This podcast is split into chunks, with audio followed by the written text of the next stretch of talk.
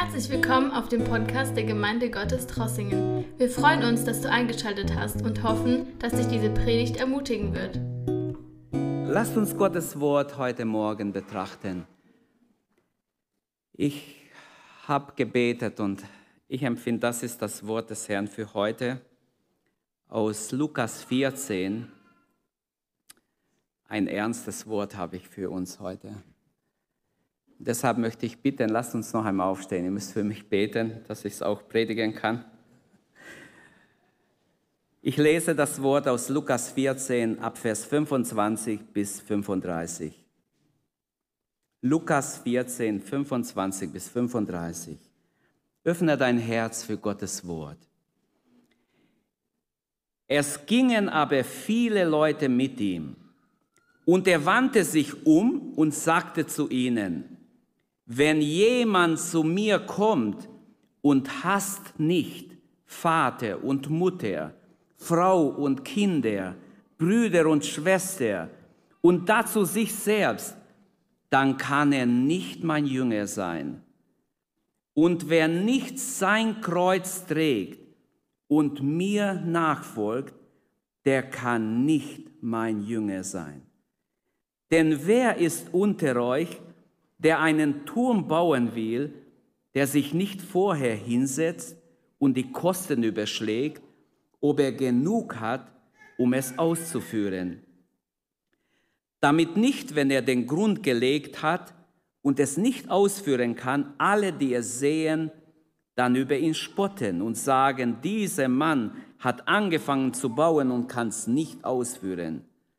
Oder welcher König, wird sich in einem Krieg gegen einen anderen einlassen und setzt sich nicht vorher hin und hält Rat, ob er mit 10.000 dem entgegentreten kann, der mit 20.000 über ihn kommt.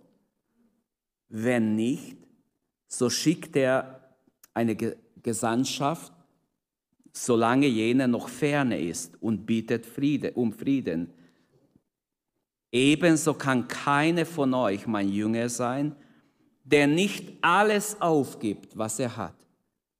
Salz ist ja etwas Gutes. Wenn aber das Salz seine Wirkung verliert, womit soll man würzen? Es ist weder für den Acker noch für den Mist zu gebrauchen, sondern man wirft's weg. Wer Ohren hat zu hören, der höre. Bisher Gottes Wort. Vater, wir danken dir für dein Wort. Danke, dass wir dein Wort noch haben, dass wir die Bibel haben dürfen, dass wir auch diese Stelle lesen dürfen und wissen dürfen, dass du zu uns redest. Sprich, Herr, heute Morgen. Sprich tief in unser Herz hinein. Lass uns hören, was du uns sagen möchtest, Herr. Und lass uns ein gehorsames Herz haben der tut, was du sagst. Danke, Herr. Salbe meine Lippen, hilf mir, dein Wort richtig weiterzugeben. Amen. Amen. Bitte nimm Platz. Mein Thema wird sein, Nachfolge ist kostbar. Nachdem der Herr Jesus einen Wassersüchtigen geheilt hat, am Anfang von Kapitel 14, Verse 1 bis 6, es war gerade Sabbat, wo er ihn geheilt hat. Da geriet er mit dem Pharisäer in einen Konflikt. Sie streiten mit ihm, warum er gerade am Sabbat diesen Kranken geheilt hat. Und dann hat Jesus etwas erzählt, wenn wir nachlesen. Er sprach über eine Sitzordnung, wenn man eingeladen wird. Dass man nicht gleich vorne sich hinsetzt und denkt, man ist jemand und dann nach hinten gebeten wird. Und und dann rief jemand aus der Menge, rief einfach aus, selig wer im Reich Gottes am Mahl teilnehmen wird. Und daraufhin erzählt Jesus ein Gleichnis vom großen Abendmahl im Himmel.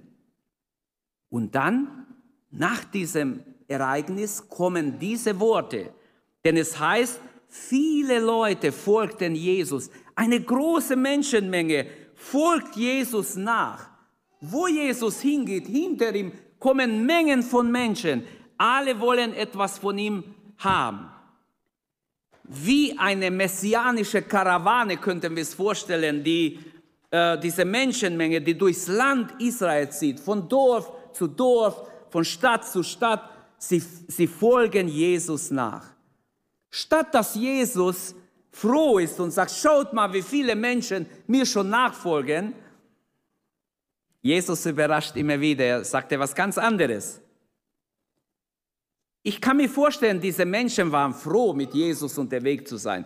Immerhin war er derjenige, der sogar den Pharisäern die Meinung gesagt hat, der die Kranke geheilt hat, der Dämonenbesessene befreit hat, Leprakranke geheilt hat. Haben wir es heute Morgen schon gehört. Diesem Jesus zu folgen war ein Vorrecht, war etwas Besonderes. Aber wenn man alle vier Evangelien liest, dann merkt man, dass viele Menschen hofften, wenn sie mit Jesus gehen, dass sie auch was abbekommen, wenn er König wird. Jesus ist nämlich unterwegs nach Jerusalem. Er geht, um zu sterben für uns alle. Aber die Menge denkt, er geht nach Jerusalem, um gekrönt zu werden. Und wir wollen dabei sein, wir wollen auch Teil daran haben. Sie ahnen gar nicht, dass Jesus zum Sterben geht. Aber Jesus weiß es. Und Jesus wandte sich um und spricht zu der Menge. Es ist ganz interessant. Dieses Wort hier im Griechisch, er wandte sich um, er dreht sich um zu der Menge und spricht zu der Menge. Und jetzt merken wir, wenn wir diese zehn Verse nehmen, Jesus spricht drei verschiedene Gruppen von Menschen an. Er spricht zuerst mal die Außenstehenden an über die Kosten der Jüngerschaft. Dann spricht er die an, die schon entschieden sind, ihm zu folgen. Und als drittes spricht er die Abtrünnigen an, die, die nur so halbherzig oder schon gar nicht richtig bei ihm sind, noch dabei sind, so Mitläufer. Oder im, im Sinne schon am Weggehen sind, am Aufgeben sind. Fangen wir vorne an. Die Kosten für die Außenstehenden. Jesus dreht sich um und er spricht von der Bedingung der Nachfolge. Ich habe gesagt, unser Thema ist heute, Nachfolge ist kostbar, etwas Wertvolles.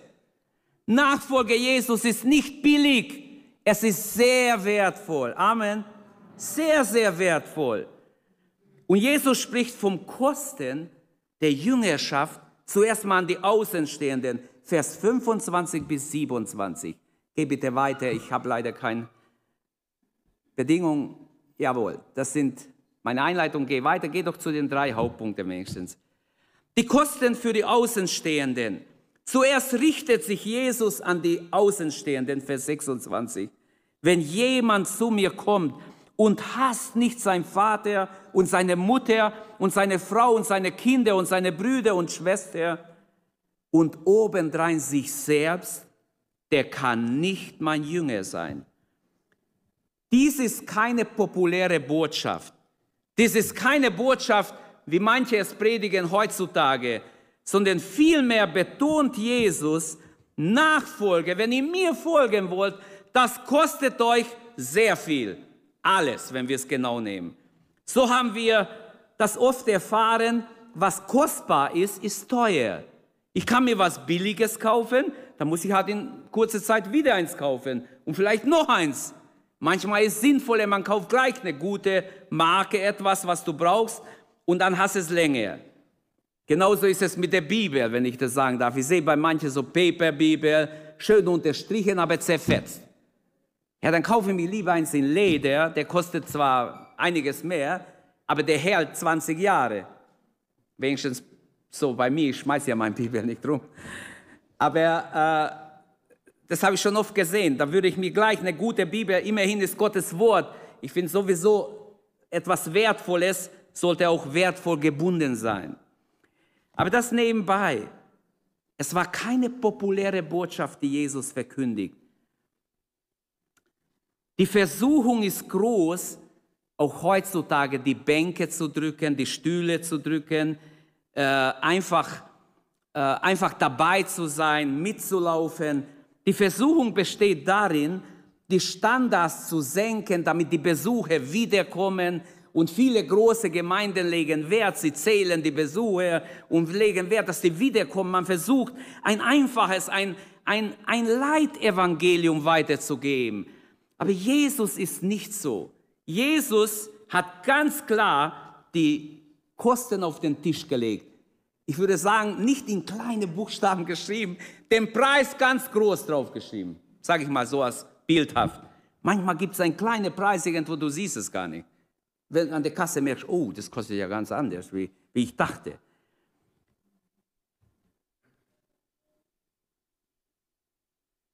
Es ist wirklich manchmal die Gefahr da, dass man mitläuft. Jesus predigt kein Wohlfühlevangelium, sondern legt die Kosten ganz klar auf den Tisch.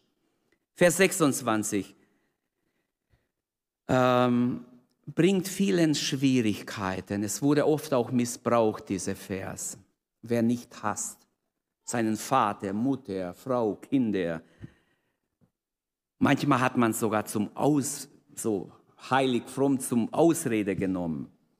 Deshalb möchte ich versuchen zu erklären, was bedeutet hassen hier? Was bedeutet Kreuz tragen? Was bedeutet sich von allem lossagen, was man hat?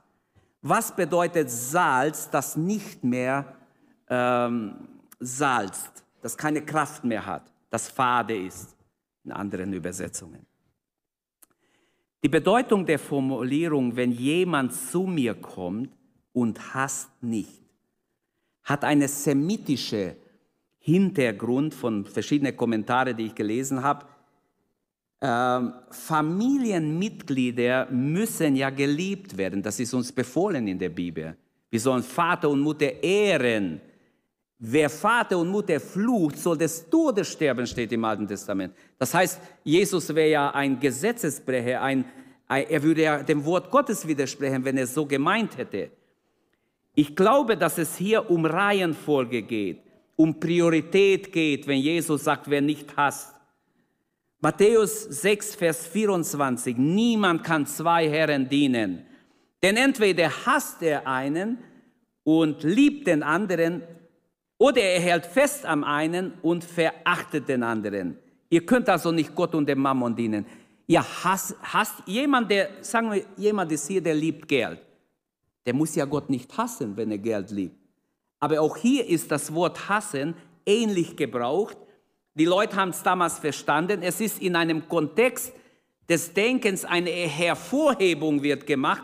Man möchte eine Wahrheit hervorheben. Jesus will hervorheben, wenn du Gott und das Geld gleich liebst, dann kannst du nicht mein Jünger sein. Wenn du mich nicht viel mehr liebst, viel mehr, dieses Hassen, wir sagen, wenn du mich nicht viel mehr liebst wie das Geld, kannst du nicht mein Jünger sein. Nur als Beispiel von diesem Vers jetzt, ich habe Matthäus 6 zitiert aus der Bergpredigt. Auch hier ist das gleiche Wort hassen, die Jesus gebraucht. Oder in Johannes 12, Vers 25, wer sein Leben liebt, der wird es verlieren. Wer sein Leben hasst, der wird es behalten in dieser Welt. Ja, wieso soll ich mich hassen? Jesus setzt voraus, im großen Gebot, als jemand kam und sagt, was ist das wichtigste Gebot, Meister? Und er sagt, liebe Gott von ganzem Herzen, ganzes Herzen, mit all deiner Kraft und deinen Nächsten wie dich selbst. Das heißt, jeder gesunde Mensch, der eine gesunde Persönlichkeit hat, wird sich nicht kasteien, ritzen und schlagen und kaputt machen und sich hassen. Wenn jemand sich hasst, das ist schon Persönlichkeitsstörung.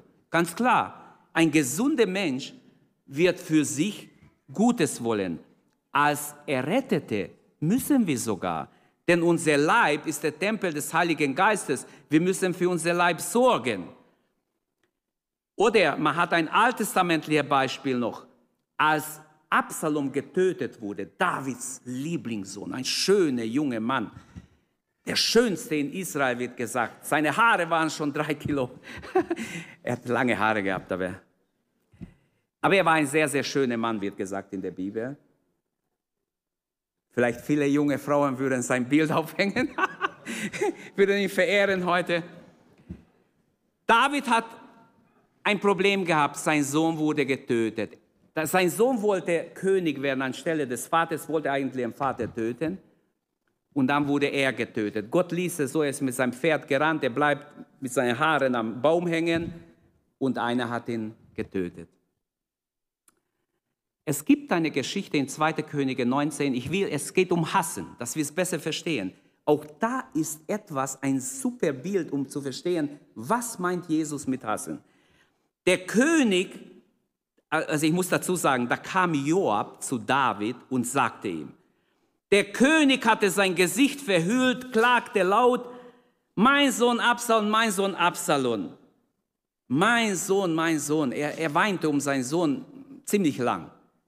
Und Ahab kommt zu ihm und sagt ihm folgendes, ab Vers 6. Da ging, nee, Joab, nicht Ahab, Joab. Joab geht ins Haus des Königs und sagt zu ihm,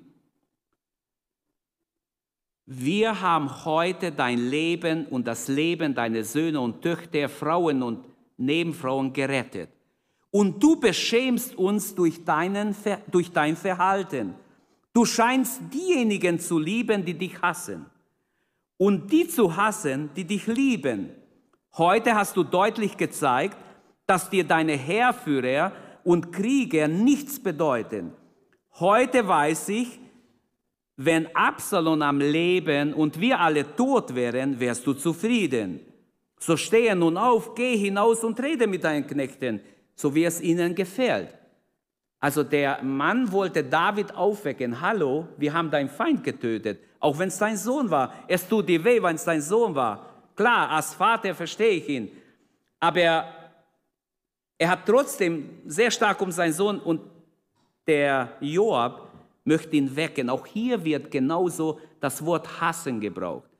Das heißt, Jesus, wenn er sagt, wenn jemand nicht hasst, Vater, Mutter und so weiter, meint er die Reihenfolge oder die Rangfolge. Nachfolge hat mit Prioritäten, Prioritätenfrage zu tun. Jesus als Messias muss auf den ersten Platz sein. Nicht nur vor Menschen, auch im Verborgenen. Wir müssen Jesus lieben von ganzem Herzen, ganzer Seele. Und das kann ich mir nicht befehlen. Das geschieht, wenn ich mich ihm hingebe. Wer mir nachfolgen will, der. Und zwar eindeutig muss ich zu Jesus stehen. Er muss an erster Stelle sein. Nicht mein Ehepartner, nicht meine Kinder, nicht meine Eltern, nicht irgendjemand, der mir nahesteht.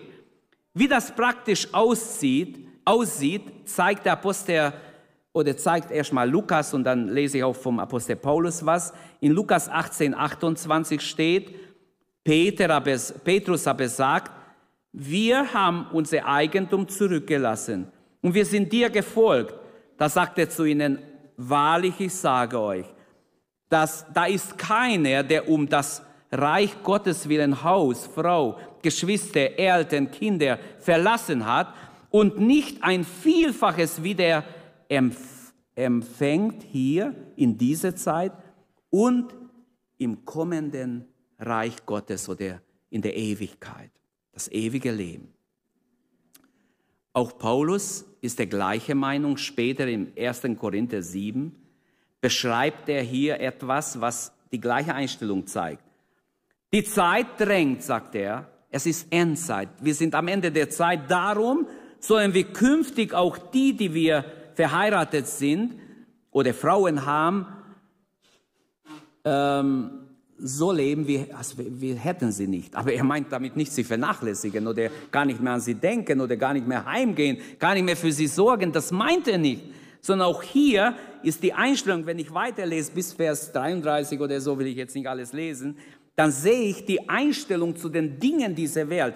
Er sagt nämlich im nächsten Vers, die, die weinen, als weinten sie nicht, die, die sich freuen, als freuten sie sich nicht. Also lass dich nicht gefangen nehmen von irgendwer irdische Dinge, weder Besitz noch Menschen und die diese Dinge der Welt benutzen, als benutzen sie es gar nicht. Sei von Gott abhängig statt von Dingen oder von anderen Menschen. Das ist der Gedanke. Also Jesus bejaht das Gebot der Liebe, Vater und Mutter zu lieben, ganz klar. Das, da gibt es mehrere Stellen im Neuen Testament, Matthäus 15, Matthäus 19 und viele andere Stellen. Wer es haben will, kann ich euch mehrere Stellen zitieren. Er bejaht die Nächstenliebe, damit auch die Liebe zu den Brüdern und Schwestern. Aber dies alles kommt unter, ähm, also dies alles kommt vor an mehreren Stellen, sogar in allen vier Evangelien. Ähm, aber doch, wenn wir diese Verse jetzt lesen, merken wir, Jesus meint, dass er an erster Stelle sein soll. Das ist gemeint mit Hassen. So wie ein altes Lied von Albert Knapp es in einem Vers so schön zum Ausdruck bringt. Eine ist's, an dem wir hangen. Jesus Christus. Hangen wir an ihm? Hängen wir an ihm? Sind wir verliebt in ihm? Zu diesem Hauptpunkt möchte ich noch sagen, wenn Jesus sich an die Außenstehenden wendet, er möchte ihnen klar machen, dass er Unendliches anbietet. Aber er fordert eine entschlossene Nachfolge. Er fordert größere Liebe als zum Vater, zum Mutter, zum Sohn oder Tochter oder Ehepartner. Größere Liebe, als wir sie sogar zu uns selbst haben. Wenn jemand mir folgen will, muss er alles zurücklassen, sagt Jesus. Vorsicht. Dieses Wort wird oft missbraucht, Vers 26. Wir sollten es nicht für uns und für andere missbrauchen. Wir sollen nicht heuchlerisch mit diesem Vers hausieren gehen. Es geht hier um Nachfolge, um die Kosten, das Wertvolle an der Nachfolge Jesu. Unter Umständen kann Nachfolge sogar Märtyrertod bedeuten. Das kommt gleich im nächsten Satz. Der nehme sein Kreuz auf sich. Die größte Sünde ist aber die Lieblosigkeit. Das empfinde ich, muss ich sagen. Die Lieblosigkeit der Gläubigen ist eins der größten Sünde im Universum. Nicht der Verbrecher der Terroristen, sondern der Gläubigen. Wenn wir uns gläubig nennen und die Geschwister und die Menschen nicht lieben, die Bibel befiehlt uns nicht nur Brüder und Schwestern zu lieben, die auch gläubig sind, sondern sogar unsere Feinde zu lieben, alle Menschen zu lieben. Und wachen wir auf, echte Nachfolge verlangt von uns, dass wir den Nächsten lieben, sogar unsere Feinde lieben und den Herr Jesus an erster Stelle haben, ihn von ganzem Herzen lieben. Wer nicht sein Kreuz trägt und mir nachfolgt, der kann nicht mein Jünger sein. Also er schreibt hier den Preis mit großen Buchstaben, schreibt er es auf, so dass es jeder gleich von ferne sehen kann. Es kostet dich alles. So wie im Gleichnis Matthäus 13 die kostbare Perle, wo einer hingeht und alles, was er hat, verkauft, um diese Perle zu finden. Das ist Jesus. So ist auch hier die Nachfolge Jesu kostet alles. Jesus bittet niemanden, etwas zu tun, was er nicht auch selber getan hätte. Er hat auch sein Kreuz getragen. Er geht gerade nach Jerusalem, wo er diese Worte spricht, um zu sterben. Aber er hat ganz klar auch den Märtyrertod im Sinn. Wer nicht sein Kreuz auf sich nimmt und bereit ist, mir zu folgen, kann nicht mein Jünger sein. Sein Kreuz tragen heißt auch, notfalls sich kreuzigen lassen oder sich um Jesu willen zu sterben.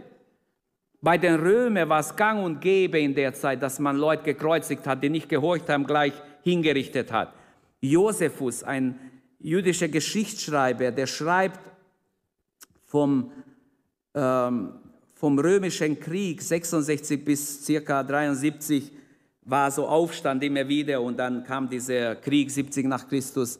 Und er, er schreibt in seinem Buch, einem seiner Bücher, ich sah viele Gefangene am Kreuz, darunter sah ich drei Freunde, wie sie da am Kreuz hingen. Und er beschreibt die Kreuzigung, wie überall in ganz Jerusalem, in Israel, überall Kreuze waren und Menschen drauf hingen. Weil die Römer nicht viel rumgefackelt haben, sondern die Leute gleich kreuzigen ließen, damit sie abgeschreckt werden. Jesus stellt uns nun in die Entscheidung.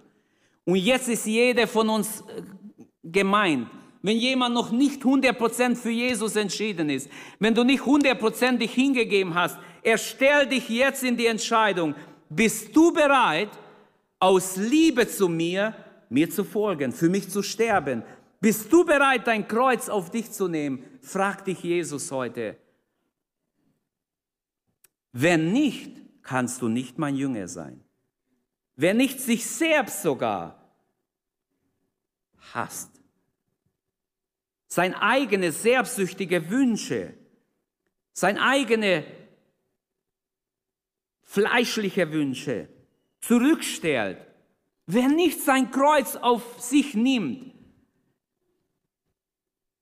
jeder muss selber die Entscheidung treffen. Jesus lässt es freiwillig. Wer bedeutet, jeder kann, kann auch ablehnen, aber die Konsequenzen werden da sein.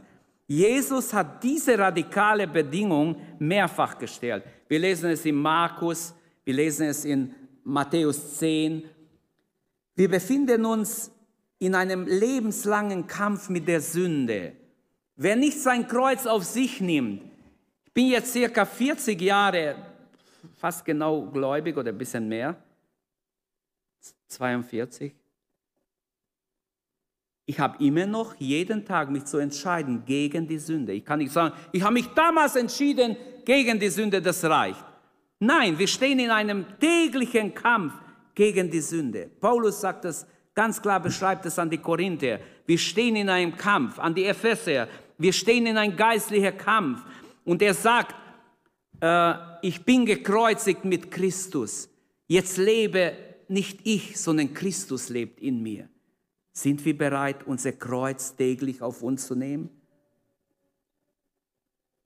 Die zweite Gruppe, die Jesus anspricht, sind diejenigen, die bereits ihm folgen, die schon seine Jünger, sich seine Jünger nennen.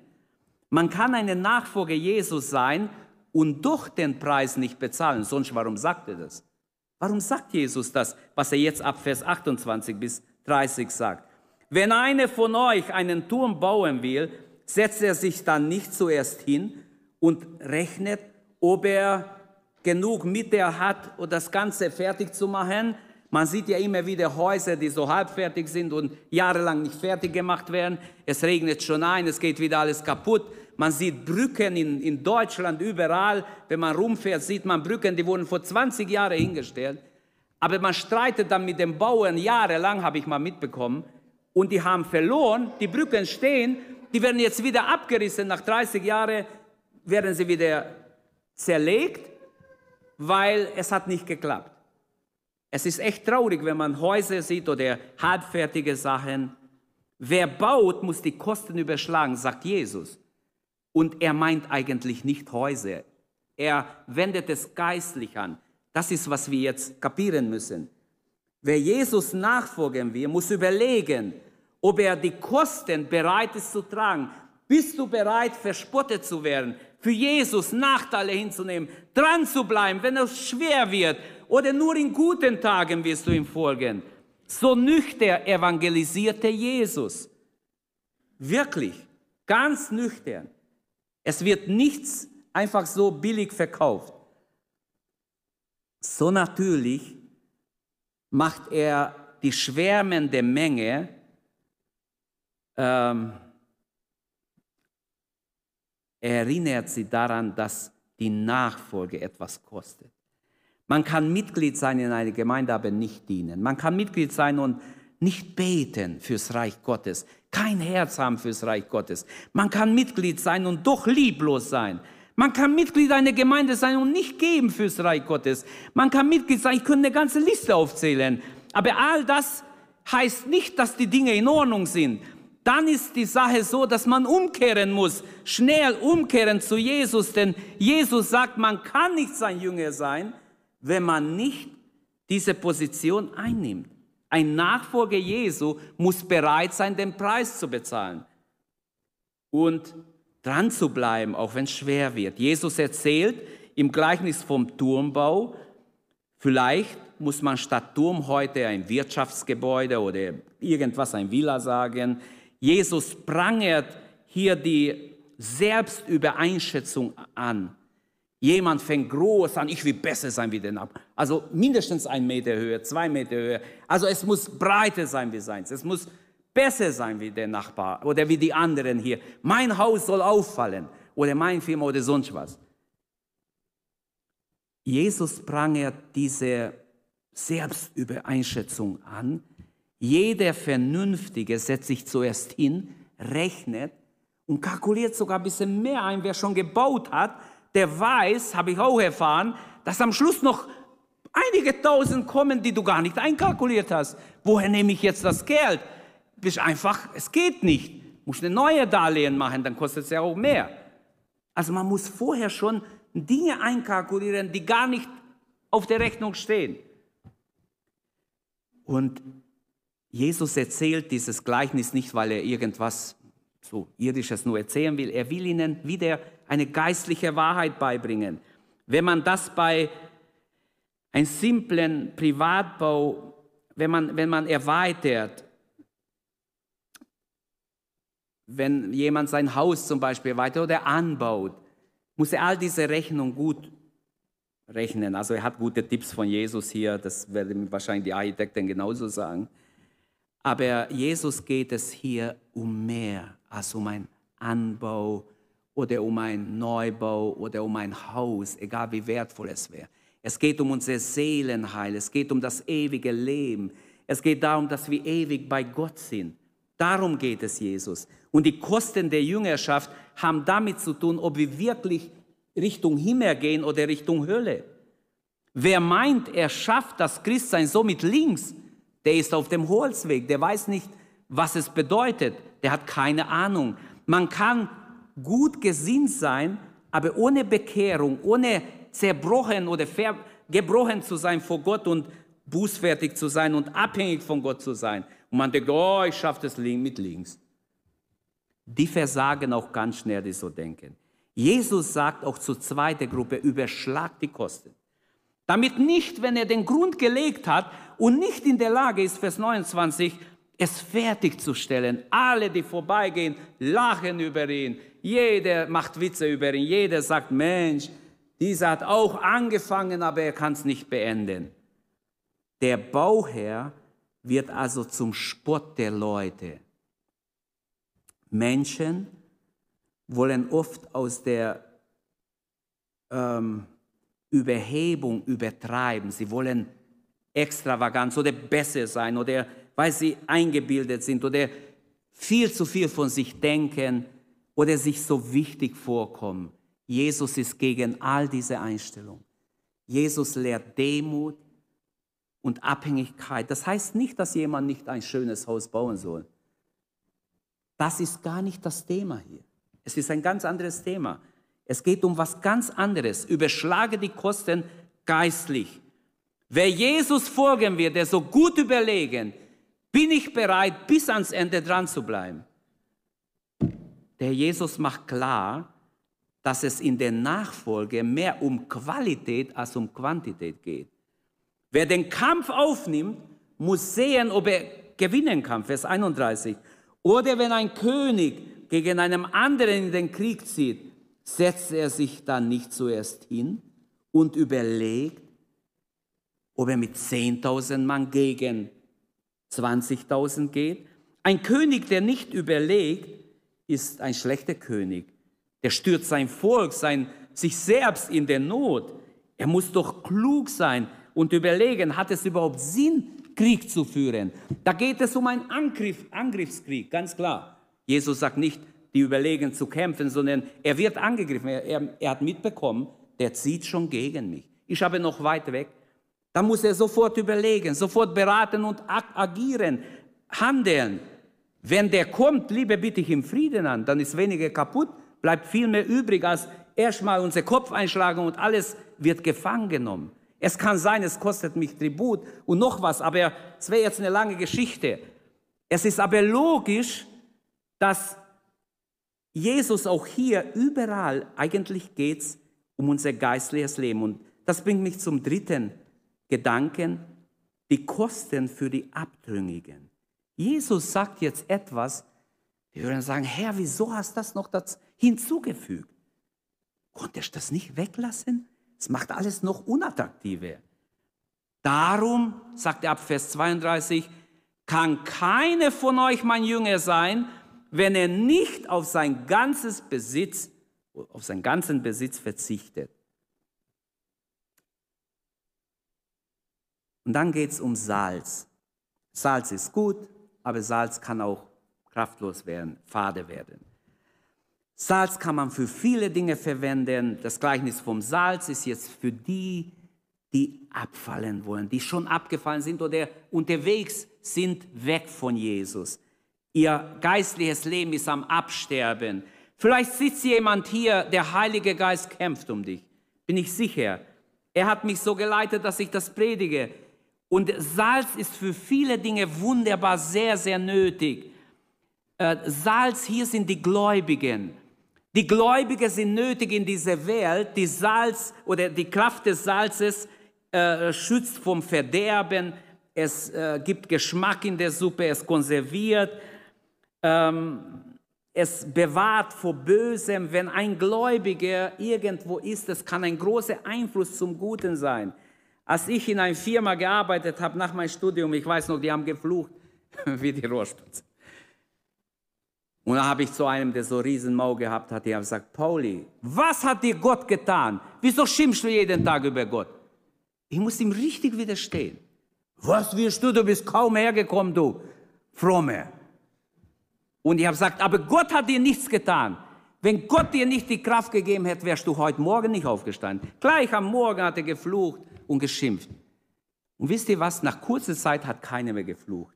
Nicht, weil ich da war, sondern weil ich einfach gesagt habe, hey, das geht nicht. Das geht nicht. Dann sag mir, was hat dir Gott Böses getan? Und plötzlich habe ich gesehen, sie wollten was sagen und haben es dann lieber gelassen. Also wenigstens, ich glaube, noch viel, viel mehr, wo wir es nicht sehen, will Gott uns, dich und mich benutzen als Salz. Salz heilt. Es hat heilende Kraft. Elisa wurde gerufen in eine große Not. Die Menschen, das Wasser ist vergiftet. Die Menschen kriegen Fehlgeburt, die daraus trinken. Die Quelle ist kaputt. Unsere Quelle, die hatten kein Wasser im Haus, sondern die Quelle war ihr alltägliches Wasser. Und sie rennen schnell zum Propheten, weil der Prophet hat immer eine Lösung. Das war das erste Wunder dieses Propheten. Er kommt in 2. Könige 2, 2 Vers 21. Elisa sagt, holt mir ein Kübel Salz. Er schüttet Salz hinein und er weiß, sagt, so spricht der Herr. Ich habe dieses Wasser gesund gemacht. Es wird nicht länger tot und kein Fehlgebot daraus kommen. Und es war gesund ab sofort. Weil Gott ein Wort gesprochen hat. Die ganze Symbolik drin ist ein Bild für uns. Du bist Salz. Du sollst Gesundheit bringen, da wo du hingehst. Der Heilige Geist wird durch dich Gesundheit bringen unter den Menschen. Ein wunderbares Bild für Jüngerinnen und Jünger Jesu. Amen. Ganz wichtig. Und wir sagen, oh, was kann ich schon bewirken? Ach, auf mich kommt es nicht an. Ach, ich, ich habe es probiert, es hat keinen Sinn. Da hast du schon aufgegeben. Gib nicht auf. Die Kosten für die Abtrünnigen. Jesus sagt, wenn das Salz fade wird, wenn es faul wird, ist für nichts mehr gut. Man kann es nicht mal auf dem Misthaufen, es zerstört den Misthaufen sogar. Man kann es nur irgendwo auf der Straße, wo es zertreten wird, werfen. Fades Salz taugt nichts, taugt nicht mal als Dünger. Man wirft es weg. Wer Ohren hat, der höre. Das heißt, Jesus, wir sagen, es ist sehr ernst, hört gut her. Es ist kein Spaß, was ich hier erzähle, sondern tut ernst. Eure Ewigkeit kann davon abhängen. Jesus schließt mit einem ernsten Hinweis, dass ein Jünger, der seine Aufgabe nicht mehr erfüllt, sogar verdammt werden kann. Denn er sagt, es taugt weder für den Acker noch für den Misthaufen, sondern nur um weggeworfen zu werden. Und das Wort weggeworfen, sagen die Kommentatoren, ist genau das, was in den Evangelien öfters gebraucht wird. Er wird Weizen und wie heißt es? Spreu, trennen und die Spreu wird weggeworfen. Das gleiche griechische Wort steht. Dann steht wieder in Matthäus 25 das gleiche Wort, sie werden hinausgeworfen in die ewige Finsternis. Ich will damit nur sagen, die Not Gottes ist erstmal für mich aufgegangen oder ich sehe, Gott hat eine tiefe Not. Er sucht Nachfolge. Er sucht Nachfolge. Er muss zusehen, dass manche seiner Kinder statt dass sie im Glauben bleiben, immer mehr fade werden, kraftlos werden, ohne heilende Kraft sind, weil sie einfach ihre Beziehung zu Gott vernachlässigen. Gottes Gerichtsengel wird Unterschiede machen. Noch einmal, überlege rechtzeitig und gründlich, ob du die Kosten der Nachfolge tragen wirst. Ich fasse zusammen. Nachfolge ist kostbar. Das ist unser Thema. Nachfolge ist sehr, sehr kostbar. Wir haben gesehen, Jesus wendet sich an diese drei Gruppen. Er spricht die Außenstehende an, er spricht die, die ihm bereits folgen an und er spricht die Abtrünnigen oder Ungehorsamen an. Jesus predigt kein leichtes Evangelium, so Wohlfühlevangelium, Wohlfühlglauben, die jedem passt. Nein, Nachfolge hat hier mit Prioritätenfrage zu tun. Hassen hat nichts mit unser Sinn von Hassen zu tun, das wir heute verstehen. Wir dürfen niemand hassen, sondern segnen sollen wir. Selbst unsere Feinde segnen. Jesus als Messias muss auf dem ersten Platz in unser Leben sein. So sehr, der Unterschied, ich, ich stelle es mir so vor, wie eine Kerze und die Sonne. Ganz klar muss jeder merken, hey, der ist von Jesus begeistert, nicht von irgendjemand anders.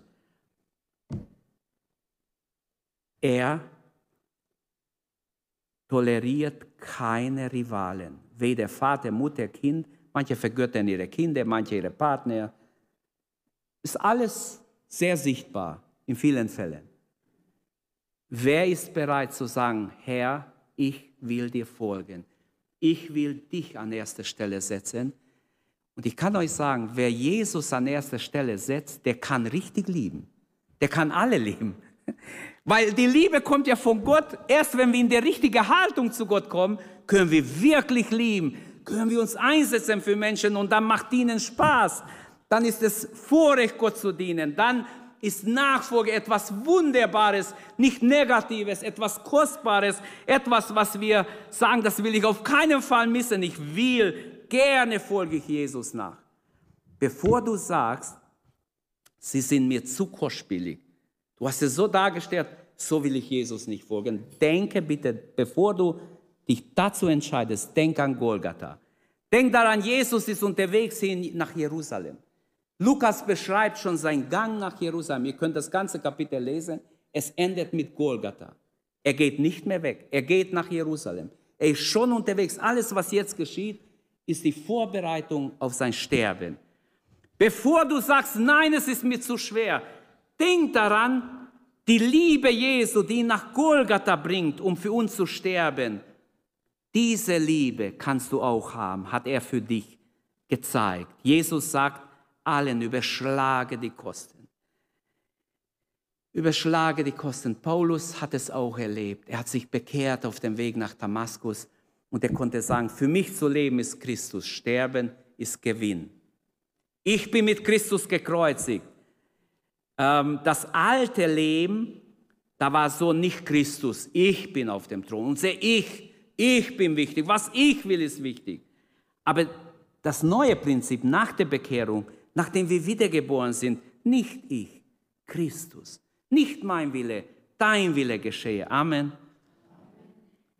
Überlege rechtzeitig, gründlich, sagt Jesus, überschlage die Kosten.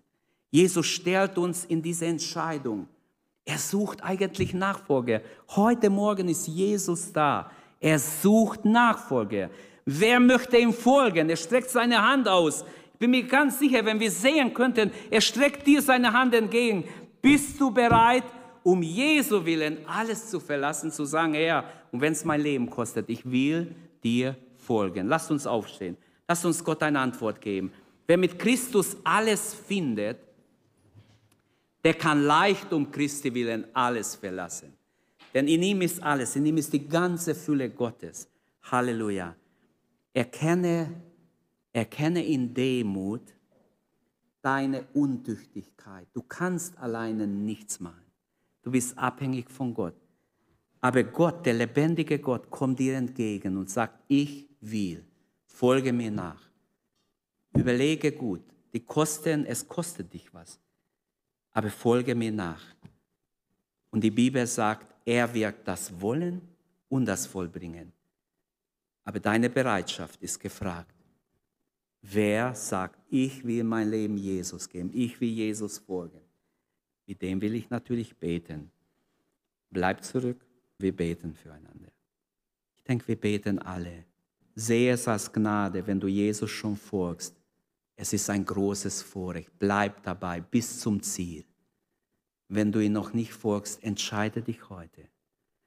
Wenn du schon halbherzig weg bist von ihm, demütige dich vor Gott. Bitte Gott um Vergebung. Komm zurück und ergreife Jesus und er wird dich ergreifen.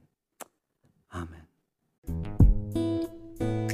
Danke, dass du unsere Predigt angehört hast. Wenn dich die Botschaft angesprochen hat, dann teile sie gerne mit deinen Freunden und Bekannten, dass auch sie diese Predigt hören können. Wir wünschen dir Gottes Segen.